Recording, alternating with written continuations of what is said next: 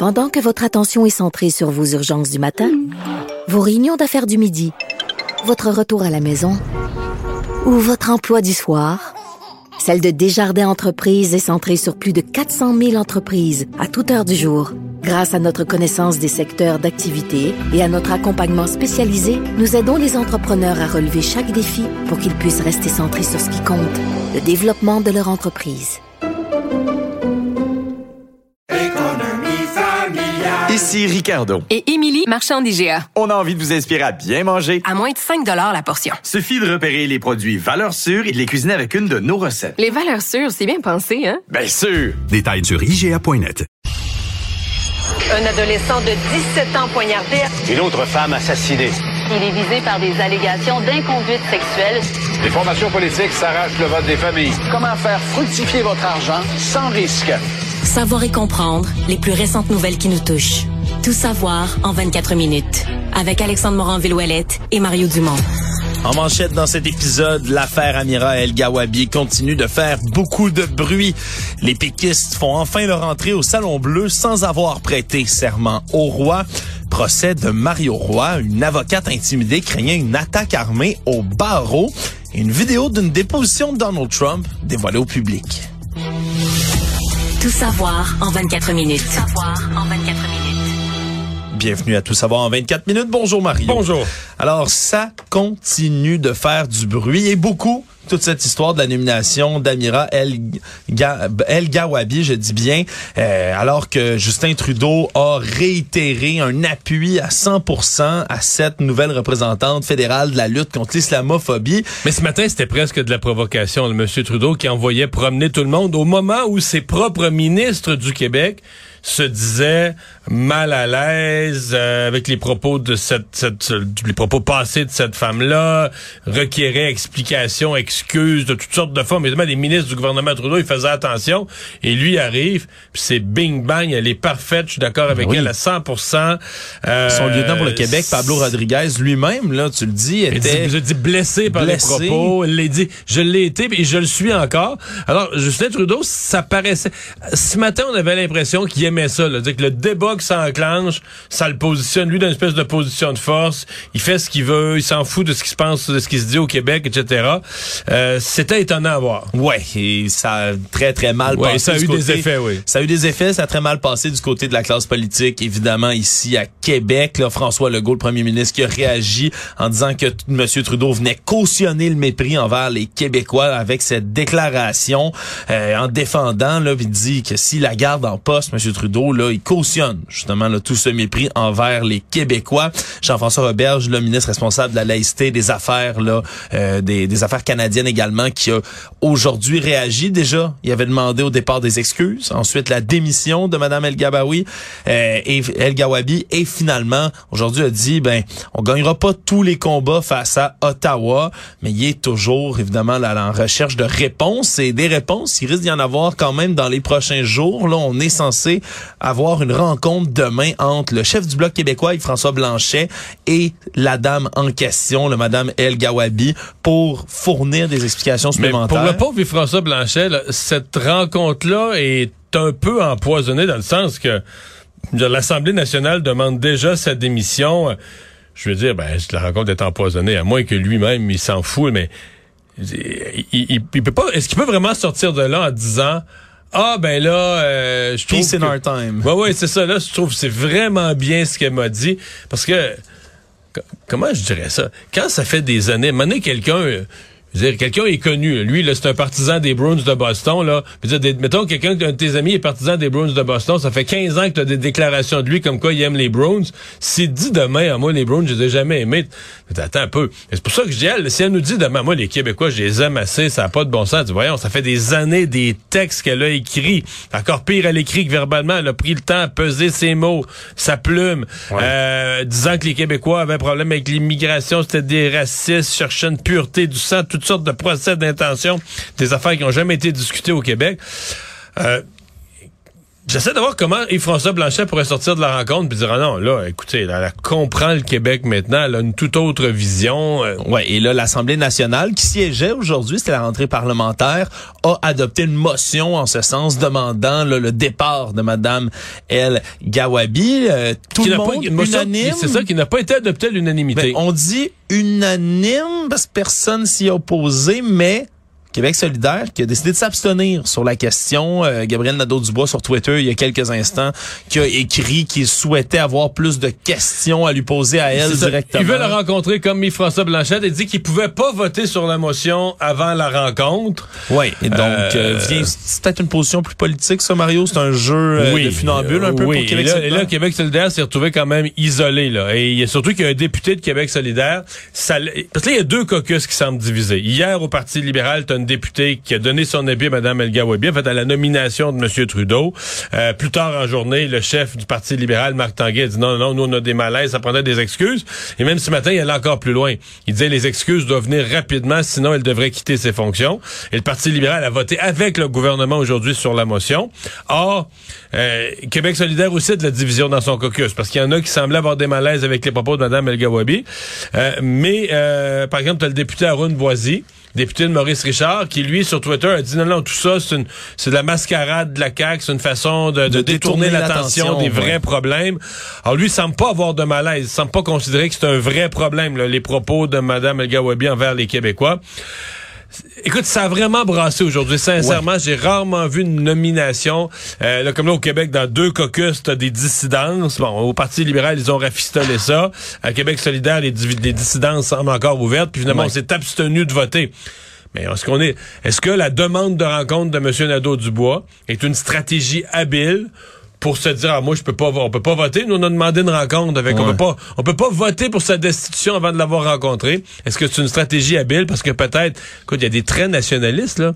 Ouais. Sol Zanetti, c'est le fondateur d'Option Nationale, qui est un parti indépendantiste, puis tout ça. Je suis Ouais. convaincu que lui est pas d'accord avec cette nomination-là. Québec solidaire qui est un parti indépendantiste sur papier aussi Mario Ouais, ouais. là, faut pas faut-il ne, ne pas l'oublier. Donc, euh, peut-être qu'on n'était pas capable de, de se réconcilier plutôt que de se diviser sur le vote. On a préféré s'abstenir. C'est une position de compromis. Mais euh, moi, je, je... Écoute, je suis obligé de penser que Justin Trudeau fait ce qu'on appelle en anglais du wedge politique, de, la politique, de la division, de, euh, dans une stricte, un strict calcul partisan, calcul électoral en disant, garde, dans deux ans, là, la population va oublier cette histoire-là.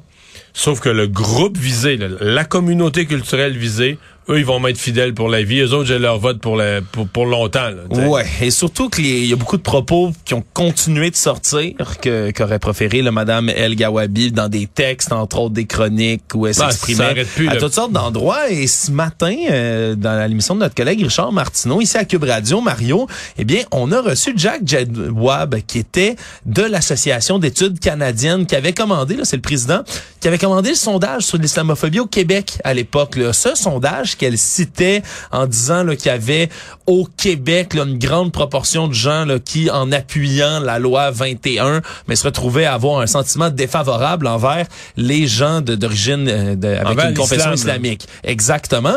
Eh bien, lui, on l'a contacté aujourd'hui. Finalement, euh, il y avait une toute autre réponse pour nous, Mario. Non, je pense que personnellement, elle utilise le sondage pour supporter sa, sa critique et son opposition envers la loi 21. Euh, regarde, des gens qui opposent la loi 21, ils ont différentes façons de l'exprimer. Je pense que c'est ça qui la dérange et elle utilise le sondage à cette fin. Oui, parce que Ouais. dans le même Donc, sondage, qu'elle exagère l'interprétation qu'elle fait du sondage, n'est pas, est pas factuelle. Ben, en fait, ce qui est étrange là-dedans, c'est qu'elle oublie de prendre en compte cette proportion qui existe aussi ben, dans le reste du Canada, qui est également dans l'étude. Si au Québec, la différence, c'est qu'au Québec, il y a plus, un plus grand nombre de gens qui appuient en tant que tel le- les projets comme la loi 21. Là. Il y a plus Sur de gens laïcité. sur papier. Mais en termes de proportion, il y a une grande propor- il y a une proportion des gens dans toutes les provinces, provinces anglophones, qui appuient également ce genre de projet-là de la laïcité, qui Mais, mais voir un difficulté, chez l'autre difficulté, euh, je pense que c'est Jean-François Olysée aujourd'hui qui, qui soulignait euh, le malaise avec une religion ne peut pas être vu comme synonyme de racisme. Parce qu'il disait, moi, si on me demande si j'ai un malaise avec... Il dit, moi, je, je fais partie des gens qui ont un malaise avec toutes les religions. Oui. Fait que, tu sais, fait que si on me demandait si j'ai un malaise avec la religion euh, catholique, fait que Lisée disait, tu peux pas présumer, prendre ça, puis appliquer ça, c'est un sentiment anti-musulman. Oui. Puis c'est des gens qui, qui, qui aiment tous les êtres humains, mais si tu leur demandes un sentiment par rapport à la religion, il y a des gens qui sont athées ou qui sont très, très peu religieux ou anti-religieux ou peu importe. Donc, ils ont un malaise avec toutes les religions. Euh, ça veut pas dire qu'ils vont discriminer les gens euh, qui embaucheront pas. Ils vont, Ouais. ils, vont, monsieur- ils vont dire probablement ta religion chez vous, fais ce que tu veux. Sais. Oui, et M. Jadouab le soulignait d'ailleurs en disant que pour une raison qui qu'il trouve fort intéressante, là, il la cherche d'ailleurs, mais il dit les femmes musulmanes particulièrement se sentent très visées par la loi 21, qui indique que c'est vrai que dans, dans ses fondements, elles visent pas une religion plus qu'une autre. Il dit qu'il serait intéressant de chercher les causes de- du pourquoi elles se sentent autant visées, mais c'est certain qu'à la base, ben, l'appui au projet de loi 21, c'est contre toutes les religions, pas simplement Ben oui. une. Ben oui, absolument. Actualité. Tout savoir en 24 minutes. Alors, c'est chose faite. Les trois députés du Parti québécois sont devenus les premiers élus de l'histoire du Québec à siéger au Salon Bleu sans avoir prêté serment à la monarchie britannique. Paul Saint-Pierre Plamondon, qui était tout sourire avec Joël Arsenault et Pascal Bérubé, les trois députés qui étaient présents sur place, qui sont entrés dans le Salon Bleu, même si c'était pas, euh, il y avait seulement une douze, il y avait seulement une poignée de parlementaires qui étaient en chambre à ce moment-là, mais tout de même, moment qui, qui reste historique, pour lequel Paul Saint-Pierre Plamondon était pas mal heureux. On peut écouter sa réaction ce matin en arrivant. On tourne la page sur quelque chose qui était inacceptable et on a réglé ça en seulement 12 minutes. C'est un peu une métaphore de l'indépendance à mes yeux parce que ce qui semble parfois très difficile, finalement, ça se fait euh, bien et rapidement, puis il n'y a plus personne qui va vouloir revenir en arrière. Bon. On repassera pour la métaphore, là. Oui. Ça, je pense que l'indépendance du Québec en en- 12 enlever- en enlever la moitié d'un serment puis fonder un nouveau pays. Mais je dis pas que c'est pas faisable, mais il y a quand même. En 12 minutes, En 12 doute. minutes, on repassera. Euh, si on le faisait, si on le faisait bien en 12 ans, ça serait beau. Ceci dit, euh, le, moi, je trouve que le défi, écoute, euh, d'abord, problème réglé, coché. Euh, bravo à Paul Saint-Pierre Plamondon, député du Parti québécois. Mais ils ont obtenu sincèrement une visibilité. Si on se reporte au mois de novembre dernier, début décembre, une visibilité là, incroyable, Ouais. démesurée pour trois députés. On avait l'impression que c'était le parti le plus visible. Et le défi pour eux, ça va être de réussir. Ils seront pas à trois députés, ils pourront pas être visibles tous les jours au Parlement, mais d'avoir, mettons, des histoires grosses, euh, des histoires intéressantes. Ça va être leur défi. Une là. fois par semaine, une fois par dix jours, tu sais, de, de revenir dans la grosse actualité, de remettre le PQ à l'avant-scène, parce qu'il y a un danger qui tombe dans l'oubli. Là. Ouais, C'est qu'en début de mandat, il a fait un gros pétard avec la- la- la- la- le serment au roi, mais qu'à mi-mandat, on les oublie. là. Ça, c'est le danger pour eux. Oui, mais pourtant, dans l'actualité, Mario, il y en a de plus en plus des cas qui peuvent les intéresser. Cette nomination là, dont on parlait Oui, il y a quelques instants, le Madame El Gawabi, c'est sûr, c'est un dossier sur lequel le Parti québécois va être heureux de venir ajouter son grain de Mais ils sel. n'ont pas été les plus vocaux là-dessus cette semaine. Non, bien sûr que non, mais il y a quand même, euh, si, Mais c'est des Just- opportunités. C'est c'est le si Canada. si Justin Trudeau continue à ajouter de l'huile sur le feu de plein de dossiers comme ceux-là, ça, il risque d'avoir pas mal de jus pour le Parti québécois avec lequel Plus le travailler. Canada est dysfonctionnel, plus le Canada est anti-Québec, plus le PQ a du- de l'eau au moulin. On en sait un peu plus, Mario, sur cet accident de ski de Val-Saint-Côme où une fillette a malheureusement trouvé la mort dimanche. On comprenait pas exactement les circonstances au départ qui l'avaient mené à mourir en prenant un T-bar, un remont de pente de type T-bar, qui est habituellement extrêmement sécuritaire, très près du sol. Et ce qu'on comprend, Mario, c'est que c'est un morceau, une pièce de vêtement ou encore d'équipement qui l'aurait étranglé alors qu'elle serait tombée du T-bar en question, qui l'aurait traîné Donc, le sur bout du T-bar accroché dans quelque chose, son, soit son foulard, quelque chose qu'elle avait dans le cou. Ouais, on comprend Elle a été traînée. Ganse de casque ou foulard, c'est vraiment l'hypothèse qu'on a en ce moment, là, puisque Oh, ça l'a ganse de étouffé. casque, exact, le casque aurait pu rester coincé, lui couper euh, littéralement le souffle jusqu'à lui Puis là, elle a été traînée par le T-bar sur une distance. Exactement. Donc, euh, il y a encore une enquête là, qui doit être, menée. Là, la malchance. Mais la Sûreté du Québec qui écarte vraiment là, à date là, tout ce qui serait négligence ou bris mécanique, vraiment, ça semble être un accident tragique, mais un accident. Il y aura quand même là les résultats de l'enquête du coroner qui sont à venir pour bien, bien comprendre ce qui est arrivé. Tout savoir en 24 minutes. C'était le procès de Mario Roy qui s'ouvrait aujourd'hui, un homme qui, euh, je rappelle, avait dit que la vérité allait éclater au grand jour pour son procès, euh, qui est jugé, lui, en ce moment, là, pour euh, harcèlement criminel, intimidation d'une personne associée au système mais là, je, judiciaire. je les connais pas tous, les complotistes, mais c'est pas celui qui était un professionnel, c'est un compte.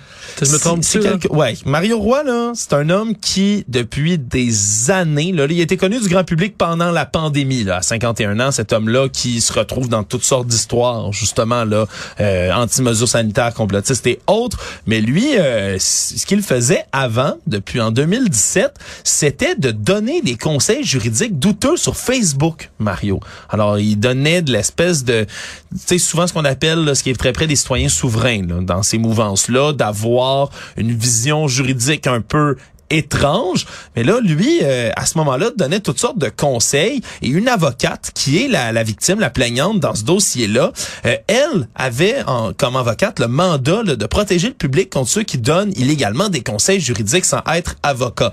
Problème, c'est que Mario Roy n'est pas avocat lui-même et que lorsqu'elle aurait euh, pris contact avec lui pour tenter de lui expliquer que ben, ces conseils juridiques sont illégaux, ça peut mettre en danger le public, ben elle dit que l'appel habituellement c'est presque toujours courtois quand elle fait ça. Ça ne l'était pas du tout. Qu'il a euh, qui était enragé lorsqu'il a répondu l'aurait insulté. Et par la suite ben il aurait tellement euh, ignoré ses demandes qu'il aurait eu des poursuites finalement contre lui. Et à chaque fois il faisait des Parce que ça, vidéos. c'est grave, là, parce que, comment dire, bon, il y a les gens qui sont dans le mouvement complotiste jusqu'aux oreilles. Bon, OK. Mais t'as des gens, à qui vont flirter. Ils, ils sont choqués, ils vivent des déceptions. Mettons, là, ils étaient choqués contre les mesures sanitaires parce que leur enfant avait été retiré d'une compétition sportive. Et là, ils vont flirter dans le mouvement complotiste, se collent à ces gens-là. Et là, lui, là, leur donnait des conseils juridiques. Ah, l'étiquette, tu payeras jamais ça, toutes sortes d'affaires. Alors, les gens se met- basaient là-dessus. Puis souvent, ces gens-là sont forts en gueule, fait qu'ils sont convaincants, puis ils ont le verbe facile. il y avait jusqu'à tout, 10 tout, 000 visionnements sur les vidéos qu'il faisait Mario et des donc, centaines de commentaires Basé sur des conseils du Luberlu, les gens se mettent dans l'embarras. Les gens se mettent euh, devant des amendes qui n'ont pas les moyens de payer, qui vont être obligés de couper dans le, tu sais, couper dans leurs vacances pour, euh, puis couper dans les, les- les cadeaux des enfants pour se payer des, des contraventions de merde qu'ils n'auraient jamais dû avoir parce qu'ils s'étaient comportés comme il faut. Parce Absolument. qu'ils se sont fiés à des, des conseillers juridiques, entre guillemets, qui en sont pas. Ouais. C'est assez grave, là. C'est très grave, en Oui, et c'est des conseils qui vont encore plus loin que ça, Mario. Là. Tu dis conseil d'Urluberlu, il y en a qui allaient pas mal loin. Là. Lui, là, prétendait qu'il y avait une vague d'enlèvement d'enfants par des juges et des avocats au Ah, Québec. oui. Et par la suite, ben, dont lui, on parle pas nulle part. là. Les parents se plaignent pas. Les parents appellent pas à TVA et à LCN pour dire tiens mon enfant est disparu. Non non non c'est secret. tu me connais, Mario. Moi, tout ce qui commence à parler de- d'enlèvement d'enfants, j'associe toujours ça à la mouvance QAnon de, de théorie complotiste. là. de- ouais. ouais, où on pense qu'il y a un trafic d'enfants mondial qui se promène, des enlèvements massifs d'enfants qu'on ne rapporte pas parce que les médias cachent la vérité Ben au oui. peuple, bien Ben évidemment.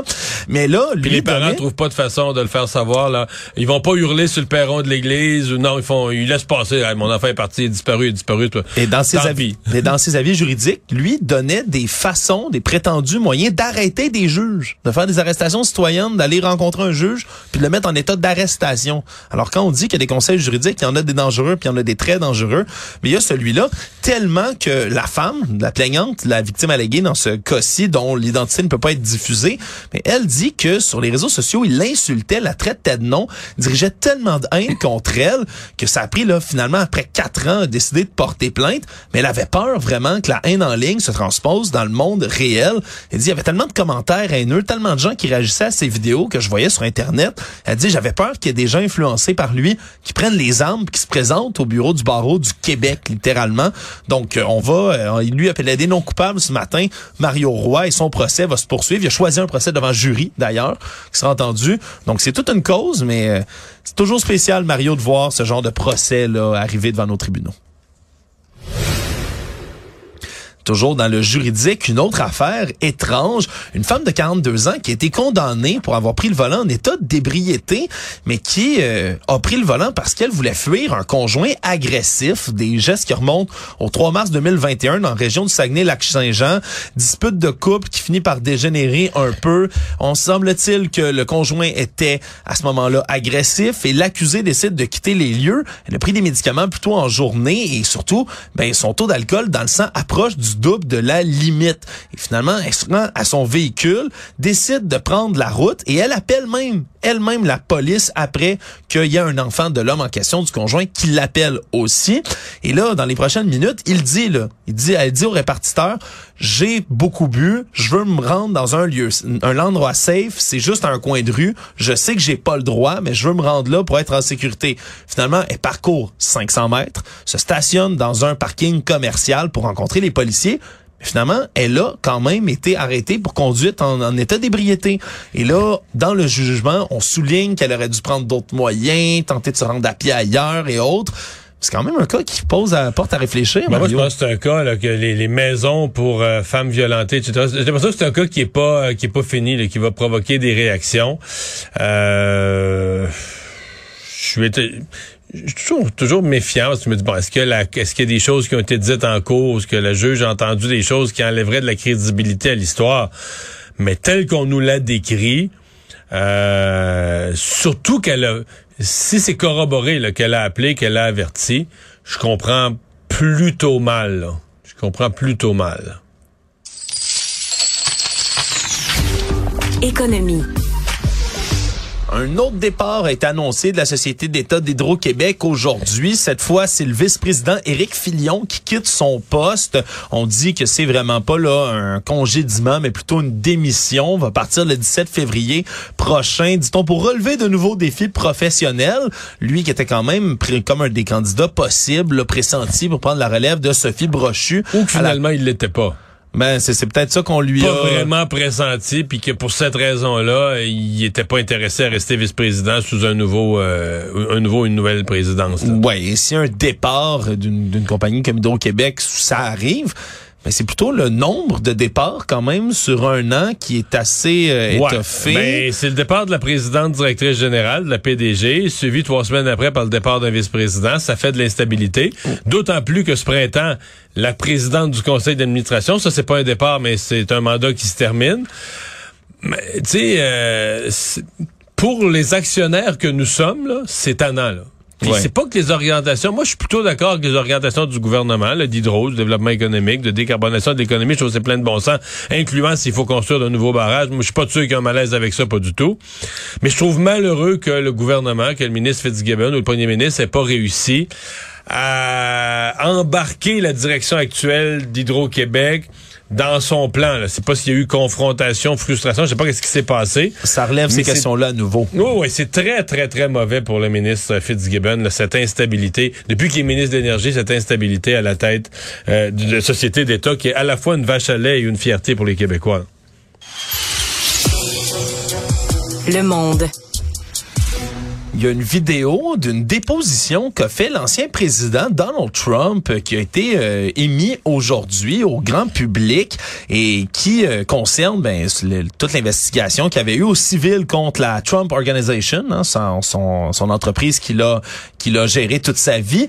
Et on comprend qu'il a dû donner justement une déposition, faire un témoignage devant les avocats. Et c'est euh, quelque chose comme un interrogatoire. Il était un interrogatoire, ouais. ouais. ce qu'on appelle une déposition. C'est vraiment cet interrogatoire combien formel. Minutes, combien de temps? Eh bien, on dit que ça dure là, une 37 minutes environ cette déposition, mais surtout que sur les 37, il y en a 7 par lesquels il commence dans ce qu'on appelle le opening statement, là, c'est ces témoignages d'ouverture, et dans lesquels ben il dit que c'est une chasse aux sorcières, qu'on s'attaque à ah, lui, que tout le monde est contre lui. Exact. Il prend sept bonnes minutes pour dire ça. Mais ce qui est surtout très curieux, Mario, c'est qu'on peut l'entendre à de très nombreuses reprises prendre encore et encore et encore ce qu'on appelle le cinquième amendement, taking the fifth. Aux États-Unis, prendre le cinquième amendement, c'est ce droit à ne pas s'incriminer soi-même. Et euh, je peux te laisser écouter. Euh, on l'entend à de nombreuses reprises parler comme ceci, surtout au départ. Anyone in my position not taking the Fifth Amendment would be a fool, an absolute fool. N'importe qui qui prendrait pas le cinquième dans ma position serait un fou serait complètement fou. Et c'est étrange, Mario, parce que je suis allé à la pêche un tout petit peu et on remonte à 2018. Il faisait une allocution, je pense, de campagne, discours devant une foule, et on peut entendre le président Trump dire ceci. Taking the Fifth Amendment, like you see on the mob, right? You see the mob takes the Fifth. If you're innocent, why are you taking the Fifth Amendment? Alors, il, il, il dit, on voit les gens de la mafia, les gens de la mafia, les bandits prendre le cinquième amendement. Il dit, pourquoi prendre le cinquième amendement quand t'es innocent? Et là, je trouvais ça très drôle de le voir le, prendre à de nombreuses reprises dans cette vidéo. Ça a été souligné beaucoup, évidemment, en ligne par plusieurs internautes. Donc, même si ce cas là, contre la Trump Organization est pas mal fermé, ça reste qu'il y en a d'autres, des procédures judiciaires contre M. Trump qui risquent de, de revenir.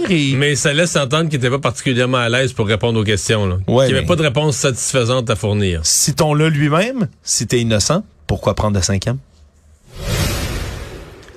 Et finalement, Mario, dans les trucs viraux sur le web, il y a un- une vidéo qui, en deux jours, atteint 62 millions de visionnements.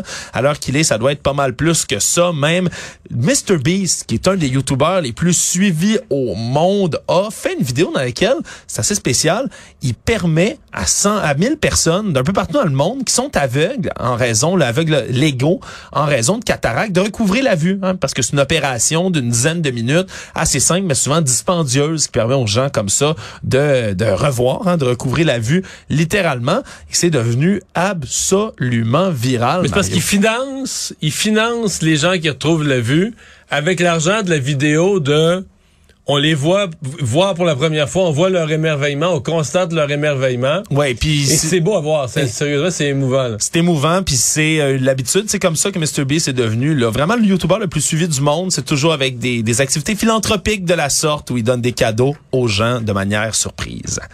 Résumer l'actualité en 24 minutes, c'est mission accomplie.